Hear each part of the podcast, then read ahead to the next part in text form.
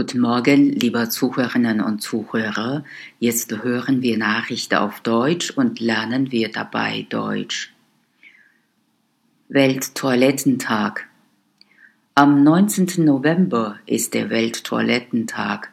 Was sich zunächst lustig anhören mag, hat einen ernsten Hintergrund. In Deutschland ist der Zugang zu Sanitäranlagen nahezu überall eine Selbstverständlichkeit. Das ist aber nicht überall so.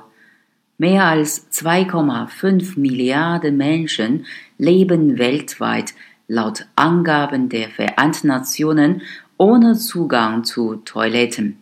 Das Recht auf sauberes Wasser, Hygiene und die Benutzung sanitärer Anlagen wurde vom UN-Menschenrechtsrat 2001 als Menschenrecht anerkannt. Laut Welthungerhilfe sterben in Afrika mehr Kinder an Durchfallerkrankungen, die auf schlechte hygienische Verhältnisse zurückzuführen sind, als an Malaria, Masern und AIDS zusammen.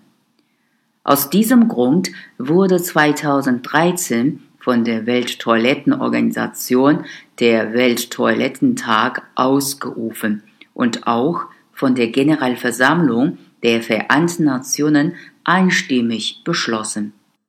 Die Welttoilettenorganisation ist ein Zusammenschluss von Fachleuten und Organisationen mit dem Ziel der Verbesserung der weltweiten Sanitärversorgung und damit auch der Gesundheitsstandards. Mit dem Welttoilettentag will die WTO Bewusstsein für die Aktualität und Dringlichkeit des Problems schaffen und die Regierungen der einzelnen Länder ansprechen.